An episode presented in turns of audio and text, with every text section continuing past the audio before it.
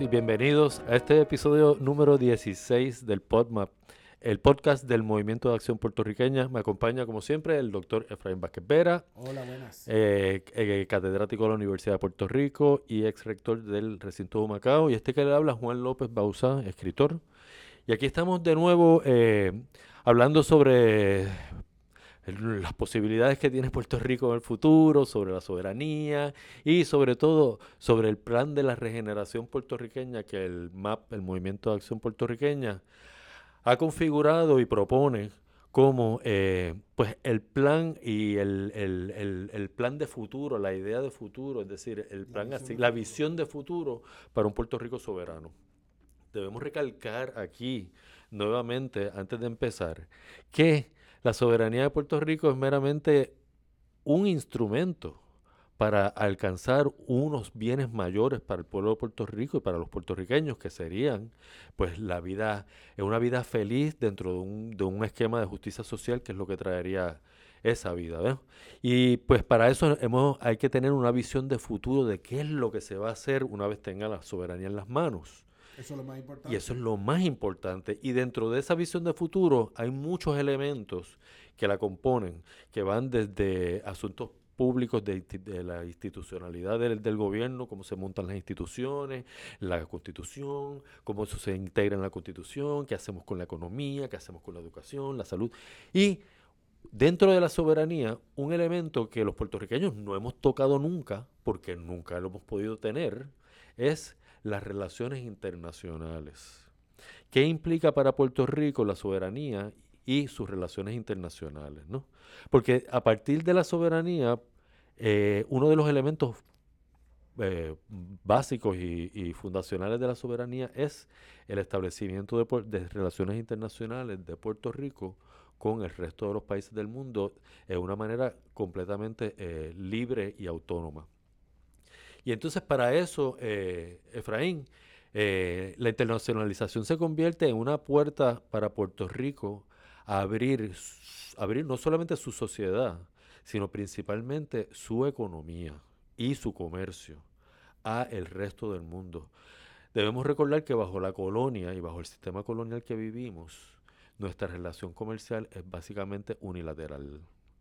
Eh, y, se, y se concentra básicamente con Estados Unidos, que eh, nosotros consumimos los productos de ellos o eh, los productos que ellos distribuyen del resto del mundo, pero es todo a través de ellos. Así que, Efraín, ¿cómo, te, cómo, cómo, ¿cómo es que tú ves entonces el tema de la, de la internacionalización de Puerto Rico en cuanto a la apertura de nuestra economía al mundo? Bueno, yo lo primero que quisiera decir es que bajo el sistema colonial, el Estado Libre Asociado, eh, pues Puerto Rico no tiene la autoridad o la responsabilidad de relacionarse con el mundo. Que nuestra única, digamos, representación a nivel mundial es a través del deporte. Por eso es que es muy importante el deporte. Y también pues otro tipo de eventos eh, como las mis universos, etcétera, pues esos son, ese es como digamos donde únicos somos independientes. Soberanos en cierta medida, sí. Eh, pero en todos los demás asuntos que conlleva la vida humana, pues nosotros hemos vivido aislados o de espaldas hacia el mundo. Inicialmente, como el mundo estaba diseñado, pues digamos que Puerto Rico podía vivir así y, esto es porque Puerto Rico tenía un acceso al mercado norteamericano que era privilegiado en relación al resto de los países del mundo. Imagínense ustedes que nosotros pues teníamos un acceso al mercado norteamericano que los otros países del mundo no tenían, siendo los Estados Unidos la economía más poderosa, pues obviamente nosotros podíamos vivir solamente del mercado norteamericano. De esa ventaja. De esa ventaja. ¿Qué pasa? Que con el tiempo y con lo que la llegada de la que la gente llama la globalización, no es que Puerto Rico ha perdido el acceso a ese mercado norteamericano, sino que Estados Unidos ha igualado o ha superado el, el acceso a su mercado a muchos otros países. Y eso ha sido con las firmas de acuerdos de libre comercio que Estados Unidos ha suscrito desde con Israel, este, Centroamérica, el Caribe, este, Canadá, eh, México, etcétera. Por tanto, la colonia no nos ofrece una ventaja en ese aspecto. Ninguna. Lo que nos han hecho creer toda la vida. Pero, pero sí, en una época en una sí época había sí una hubo, ventaja. pero en el mundo moderno no. Pero en el mundo moderno de hoy y el futuro, pues obviamente no es que el sistema colonial actual sea no nos dé unas ventajas, es que es una desventaja. Eh, y este aislamiento, pues, un poco es lo que ha impulsado esta degradación generalizada eh, que existe en Puerto Rico. Y en Puerto Rico, hay que decirlo de esta manera, no existe una cultura internacional. ¿Ok? Y, y la mayoría de la gente cuando habla de aspectos internacionales, pues se refieren como a la firma de acuerdos comerciales, como si eso fuera así, eso nada más cuando implica muchas otras cosas. Eh, en ese sentido, yo creo que cuando venga la soberanía, quizás en, el, en la dimensión donde el puertorriqueño va a notar más ese cambio del sistema colonial, del ELA colonial a la soberanía con la libre asociación, va a ser en esa internacionalización, en que. Puerto Rico se va a integrar al mundo, no solamente en un aspecto comercial, sino en todas En las en manifestaciones, muchas las del manifestaciones, ser claro. humano, que tiene que ver, por ejemplo, el tema de la educación, ¿verdad? La cultura, o sea, eso eso son cosas fundamentales y eso también es negocio, no solamente el intercambio de bienes. Claro, claro, claro, claro. Eh, porque la gente entiende Sí, que... la promoción de la cultura, la internacio- internacionalización de nuestra cultura Sí, es también un elemento eh, económico para Puerto Rico. claro, claro. No, y además que eso es lo que también te sirve para aumentar esos intercambios de bienes. Claro. Y que también el intercambio de bienes no necesariamente tienen que ser productos manufacturados, sino también eh, servicios. Eh, la consultoría, también eso es parte de esa cultura internacional. Y además tenemos que tener presente que al momento que Puerto Rico se declare soberano, de una manera súbita, muchos países van a abrir embajadas en Puerto Rico, van a abrir consulados generales en Puerto, Puerto Rico y organizaciones internacionales van, Van a abrir eh, sedes en Puerto Rico. sedes en Puerto Rico.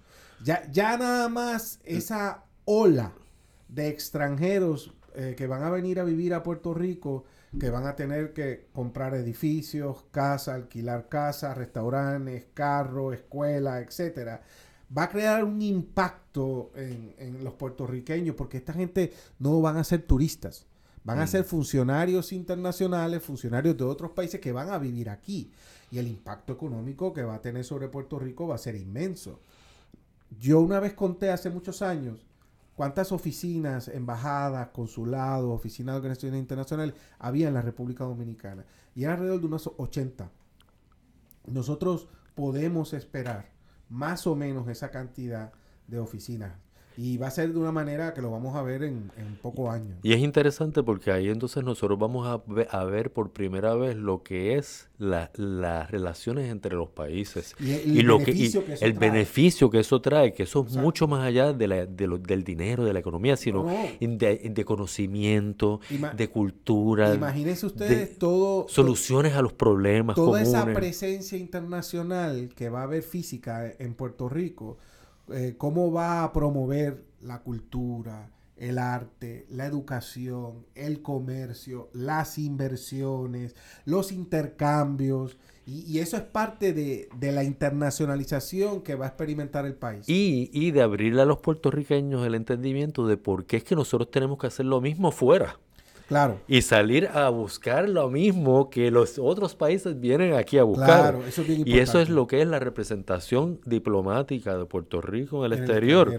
Aquí en Puerto Rico se ha presentado la, de- la- la representación diplomática de Puerto Rico primero como un gasto que Puerto Rico Claro. no puede, no puede, no tiene la capacidad económica para sostenerlo.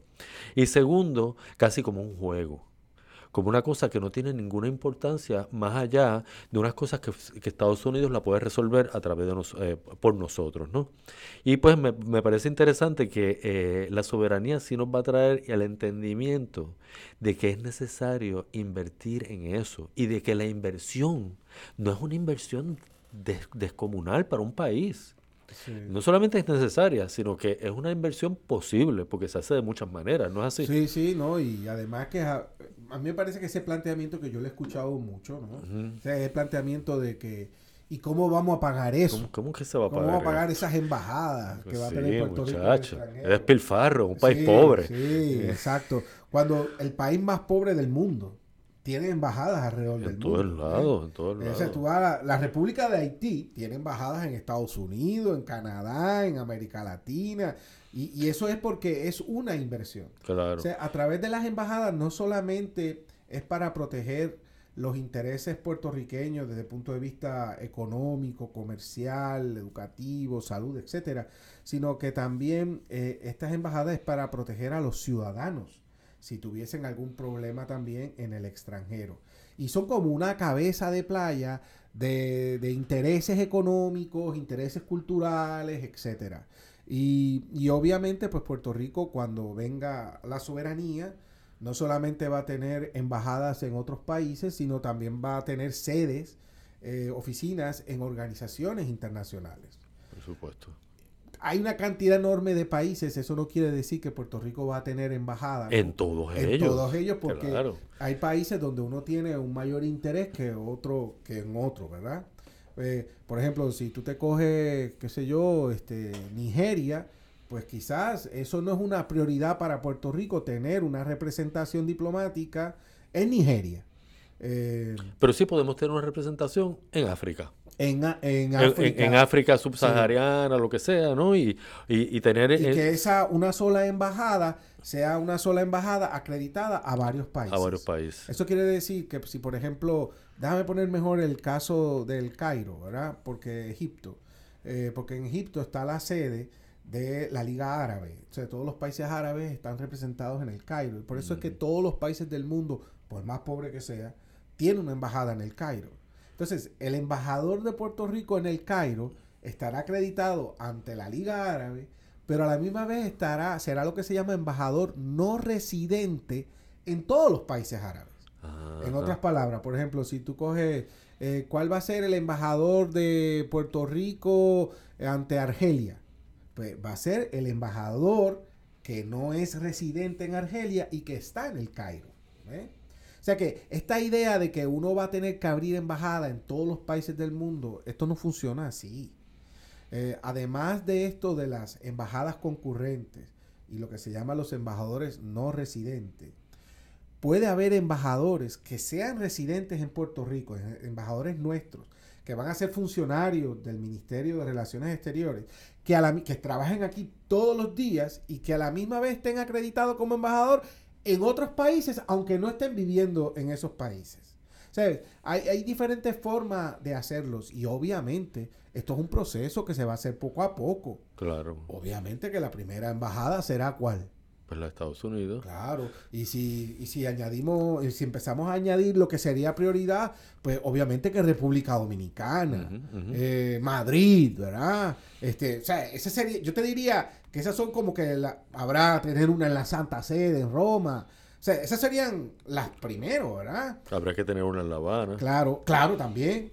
y, y, entender también que, que, que para que nosotros podamos tener un cuerpo diplomático, eh, efectivo, pues estos tienen que ser funcionarios de carrera.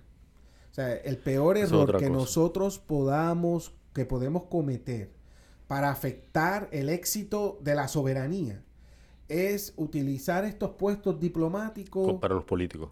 Para, acomodar a los para el exilio. para el exilio político. ¿no? Esto tienen que ser funcionarios educados, preparados, de carrera, eh, y hay que crear una carrera del servicio exterior puertorriqueño. Esto, este tema se une con la regeneración del servicio público. Sí, sí, que es la profesionalización. Porque es la profesionalización de los diplomáticos y crear una carrera de diplomacia, de diplomacia en Puerto Rico. Esto no quiere decir que, por ejemplo, no vaya a haber embajadores que sean lo que se llaman nombramientos políticos, o sea, gente fuera de la carrera de servicio. Pero lo que se hace en los países serios, lo que hacen es que hacen cuotas, ¿ves?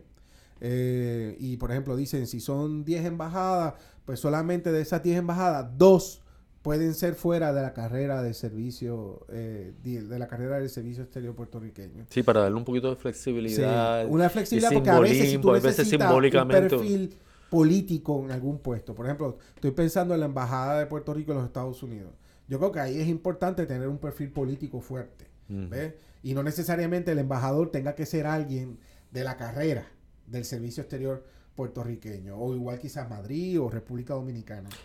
Y entonces también, Efraín, dime si es cierto o no que también existen eh, eh, unos, unos procesos en los cuales los países comparten embajadas, comparten los lo, lo, es decir, el, personal clerical.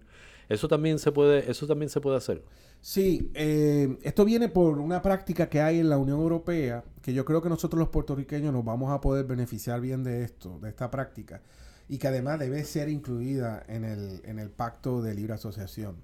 Y tiene que ver con que en que aquellos lugares donde Puerto Rico no tenga una embajada y Puerto Rico tiene un interés que tiene que atender o un ciudadano puertorriqueño que tiene algún problema, que nosotros de antemano hagamos los acuerdos para que Estados Unidos pueda defender ese interés puertorriqueño o pueda defender eh, el interés de ese ciudadano o el problema de ese ciudadano. Claro, para esto se necesita la autorización del país sede, de donde se está. Mm, eh, pero, pero es algo que es muy factible.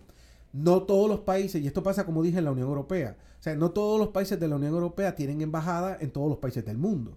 Por dar un modo de ejemplo, Irlanda no tiene una embajada en Nicaragua. ¿Ok?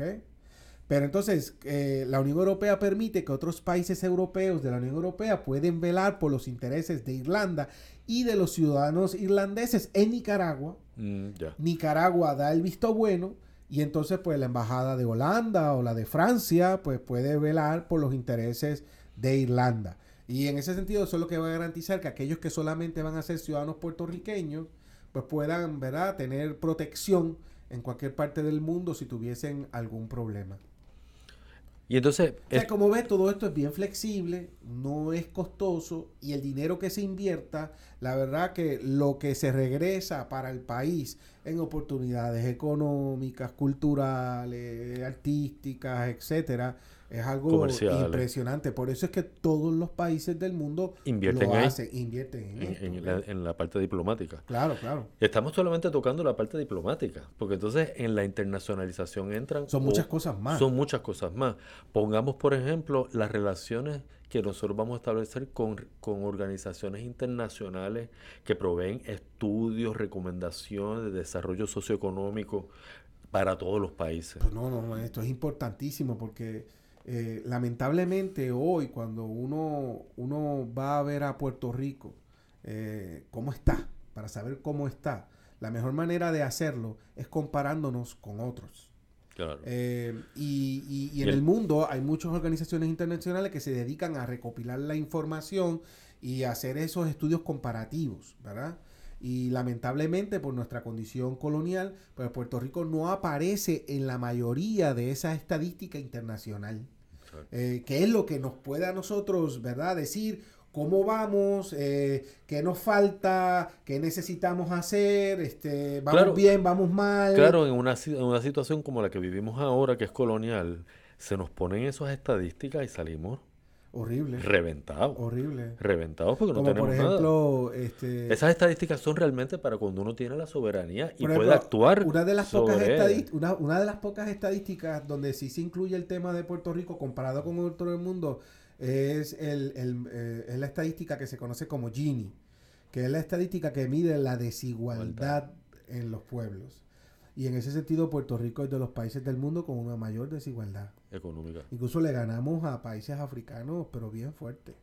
Sí, no, es que, es que... Y por eso es importante, porque entonces... Para ahí es que nos damos cuenta, dónde estamos parados. Que aquí hay un problema de desigualdad económica y por ende los gobiernos pues pueden enfrentar eso, ¿verdad? Y además recibir asesoría Claro de, De, organismos internacionales que se dedican exclusivamente a estos temas, con grandes expertos, con grandes experiencias, para que nosotros podamos atender eh, eh, esos, eh, esos retos, ¿verdad?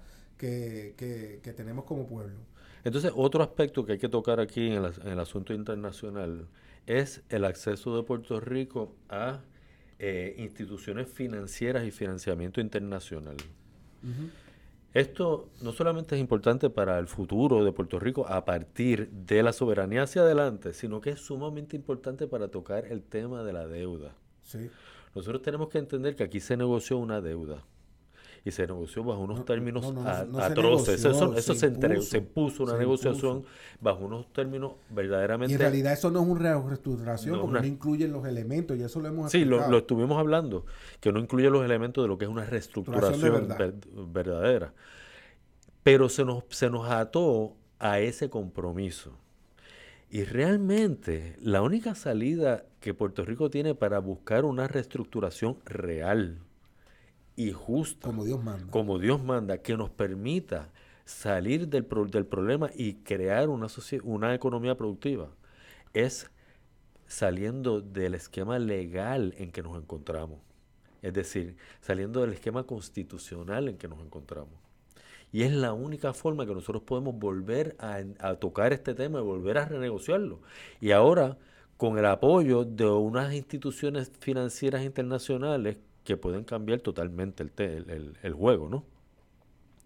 Que tú, que, eh, eh, bueno, este es un tema que tiene que ser resuelto porque si no la soberanía no va a ser. No sirve, no vamos a poder nunca. Por lo cual, este va a ser un tema que se va a tratar en las negociaciones del pacto, ¿verdad? Del acuerdo de libre asociación. Y, y tiene que ser resuelto. Afortunadamente en Puerto Rico tenemos grandes expertos en este tema de la deuda y en Estados Unidos ni se diga que también hay grandes expertos y ellos se pondrán de acuerdo, ¿verdad? En cómo solucionarlo para garantizar el éxito de la soberanía en Puerto Rico. O sea, está claro que si este tema no queda resuelto en el compact, o sea, en el pacto, pues entonces no hay libre asociación. Claro. Es así de sencillo. Y, es importante entender que, solucionar la deuda y, para Puerto Rico echar hacia adelante en un en un Estado soberano, no solamente, eh, no solamente es negociar lo que debemos, sino que negociar una inyección de capital que entre. toda parte de reestructuración es eso. Tiene que haber eso. Tiene que haber una inyección de dinero porque si porque no. si no, no hay forma, de, arrancar. Es como darle vuelta a la hélice. Y, la reforma, y las reformas estructurales también, no te olvides de eso. O sea, son esos Ah, no, claro, la reforma estructural de todo, ¿no? Claro, pero que eso va, eso se va a hacer en, en, la, en, la, en la constituyente. La, la, misma constituyente es la reforma. La reforma. Estructural que necesitamos para poder negociar. Pero nosotros necesitamos desde el primer día que nos declaremos soberanos acceso a los mercados internacionales. Entonces, ¿qué pasa? Que hay mucha organización internacional que se dedica principalmente a tratar estos temas del financiamiento de los países, de los problemas de la deuda. Tenemos el Fondo Monetario Internacional, tenemos el Banco Mundial, el Banco Interamericano de Desarrollo, el Banco de Desarrollo del Caribe y hay otras, ¿verdad?, que se dedican a estos temas y que obviamente pues Puerto Rico eh, pues eh, puede ser parte de la solución al problema de la deuda puertorriqueña, pero que a la misma vez pues nos va a permitir tener acceso a ese financiamiento internacional más allá o fuera de lo que podrían ser los préstamos privados. Y entonces, otro tema que trae también la soberanía, que es importante que nosotros toquemos, porque son muchas cosas, son muchas cosas las que trae, es el asunto de la doble tributación, que aquí en Puerto Rico, sencillamente, no hemos podido nunca bregar con eso porque el esquema colonial no lo permite, ¿no? Sí.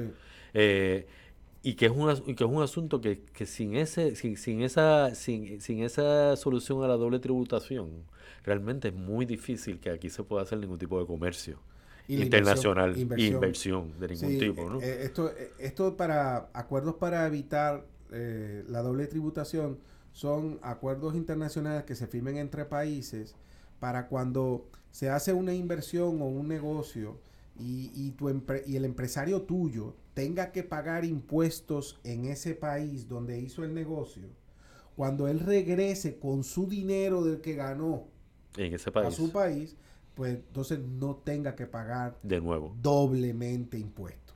¿Ok? ¿Qué sé yo? Ponle que se ganó mil dólares en un negocio en el extranjero y tuvo que pagar 100 dólares de impuestos. Eso quiere decir que tiene 900. Entonces, esos 900 dólares los regresa a su país y tendría que pagar 100 más. ¿Ves? Entonces, esos acuerdos es para evitar eso. Pero casi todos los países tienen ese acuerdo. Eh, muchos países entre sí, especialmente aquellos que quieren fortalecer sus relaciones comerciales y de inversión, pueden llegar a esos pues, acuerdos. Llegan a esos acuerdos. Aquí se ha hablado mucho de, ese tema, incluso uh, varias veces los gobiernos coloniales puertorriqueños han intentado eh, y no se ha podido. No se ha podido por, por, yo diría que por el colonialismo, pero también se puede decir de la manera de una falta de voluntad política en los Estados Unidos para que eso ocurra. Claro, que es colonialismo también. Sí. Que todo, todo, todo va de la mano. Y, entonces, finalmente, Efraín, una cosa que es... Espérate, porque yo creo que es importante que también como otro elemento que trae la internacionalización es que vamos a poder ser receptores de cooperación al desarrollo. Mm, también, claro. O sea, esto es importantísimo. O sea, todos los países del mundo, por pobre que sea o rico que sean, reciben eh, o dan eh, cooperación al desarrollo. Eh, es parte de, esta, de este mundo en el que vivimos hoy. Y esto quiere decir, esto incluye desde becas para estudiar a nivel universitario, proyectos dirigidos a mejorar el acceso al agua o, de salud o de diferentes temas, ¿verdad? O, este, una escuela de, servicio público. También. Este, y, y, hay muchos países pues que se dedican, ¿verdad? Lo hacen. Obviamente tienen sus intereses porque lo hacen. Eh, pero yo creo que va a ser bien importante que Puerto Rico se va a poder beneficiar de eso. Eh, como igual nosotros podremos también en la medida de nuestras capacidades, ayudar a otros países con cooperación al desarrollo, ya sea con asesoría técnica de puertorriqueños en otros países o de algunas empresas o de algunas inversiones pequeñas en diferentes sectores, República Dominicana o Haití, etcétera. Y, esto es bien importante. Y, y yo creo que cuando se vio recientemente la importancia de tú poder recibir cooperación al desarrollo fue con el huracán María y creo que esto ya lo habíamos mencionado antes, pero cuando vino el huracán María, muchos países del mundo al otro día ya querían mandar cooperación a, a, Puerto Rico. Pero con este tema de la condición colonial y el que Puerto Rico no pudiera autorizar que vinieran, es que sé yo, un avión desde México, de Panamá, etcétera. Me acuerdo de los postes que vienen de Colombia, que no pudieron llegar nunca. Pues, pues ese tipo de cosas, pues, eh, es una gran limitación, ¿verdad? En el caso de algún desastre natural en Puerto Rico, que, que nosotros, pues, podamos, ¿verdad? Recibir ayuda de, de, todo el mundo, de la India, de, quien sea, ¿no? Y háblame ahora, última, para terminar este tema, háblame ahora, Frank, que es lo que, lo que me, me interesa sumamente, es el tema de qué, qué, qué lugar ocuparía Puerto Rico en términos comerciales en el Caribe. ¿Cómo se posicionaría Puerto Rico en el Caribe? Porque el Caribe es el mercado natural de Puerto Rico para arrancar. Sí, sí. Es decir, ¿cómo, en, cómo tú lo ves a Puerto Rico en el Caribe en cuanto a su, a su lugar económico y a sus posibilidades? Obviamente, ¿verdad? Una dimensión importante en ese futuro exitoso de la soberanía es que Puerto Rico se puede insertar en los mercados internacionales. Y la verdad es que les deslumbra cuando uno ve las posibilidades del mercado asiático, del mercado europeo, del mercado del cono sur en Sudamérica o incluso en mercados africanos. Pues todo eso impresiona y uno quisiera ya como que de sopetón estar en todas partes a la misma vez. Y, incluso en Puerto Rico, dentro del sistema colonial, pues mucho se ha intentado en ese sentido. Pero eh, es triste porque eh, todos estos mercados son mercados muy grandes, gigantes, son complicados, eh, son más ajenos, por ejemplo los mercados asiáticos son muy ajenos a nuestra realidad. Y, y hacer comercio con esos mercados y penetrar en esos mercados pues se hace un poco más complicado de lo que podría ser por ejemplo el mercado caribeño que el mercado caribeño, pues lamentablemente, históricamente en Puerto Rico se ha visto como algo pequeño, algo menor, o algo menor, este, donde no hay grandes posibilidades y nada más alejado de la realidad, ese tipo de pensamiento. Eh, para nosotros el mercado caribeño es prácticamente un mercado este, virgen, ¿verdad? Eh, y con unas grandes posibilidades. En ese sentido, mi recomendación sería que cuando Puerto Rico comience a dar esos primeros pasos, ¿verdad? De internacionalizar su economía, pues que se haga con la región del Caribe y que un poco pues el Caribe venga a ser esa puerta de Puerto Rico hacia el mundo. Eh, esto quiere decir que, que, que, las empresas que hoy no exportan o las que comienzan a exportar, comiencen exportando con el Caribe, cercanía, moneda estable, países más o menos estables, eh, queda, es más fácil hacerlo todo y que de aquí es que entonces puedan lanzarse a otros mercados mucho, mucho más abarcadores. Y yo creo que Puerto Rico en el Caribe debe ser, en términos generales, su mercado principal a largo plazo. Claro, y poder convertirse en uno de los centros de servicios principales para el Caribe. Servicios médicos. Eh, no, no, imagínate de que de, compras, de, turismo, de todo eso. Pero para eso como parte de esa internacionalización, nosotros tenemos que controlar la aduana en Puerto Rico. Por supuesto. Tenemos que controlar para poder flexibilizar todo este tema de los visados. Esto es un tema, tú sabes, que es importante. El tema, por ejemplo, del control del espacio aéreo, el espacio marítimo.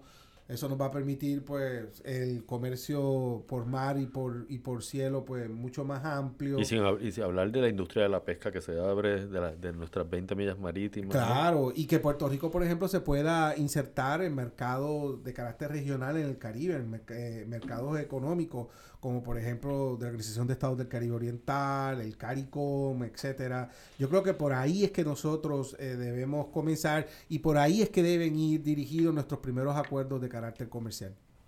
Perfecto, yo creo que con eso podemos ir ya... Eh, Esto es mucho más amplio, mucho, mucho más, pero creo que hemos podido dar una pincelada de lo importancia que es la internacionalización para el éxito de la soberanía en Puerto Rico y todo lo que implica. Y es importante recalcar y subrayar que vivimos en un mundo que, está en unas, pasando unas transformaciones bien grandes y bien veloces. Y un mundo que se está eh, despolarizando, es decir, que está viendo, se están creando muchos polos eh, de poder en el mundo. Y la internacionalización de Puerto Rico no solamente es, una cosa que conviene a Puerto Rico, es una necesidad. Sí. Eh, la no internacionalización es, una amenaza, para el futuro. Claro. Y, la, y, la, y lo único que nos garantiza la no internacionalización de Puerto Rico es la colonia. Sí, sí. la colonia es la peor amenaza mirando hacia el futuro. Que tiene Puerto Rico. Cuando uno trata de imaginarse el mundo que se está creando.